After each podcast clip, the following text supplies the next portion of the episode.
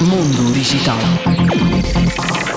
Segundo a Reuters, o presidente da Microsoft afirmou que não há hipótese de haver AI superinteligente para breve.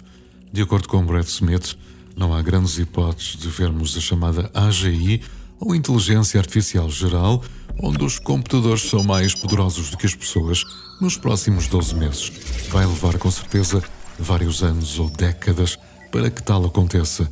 O importante neste momento é estarmos focados na segurança.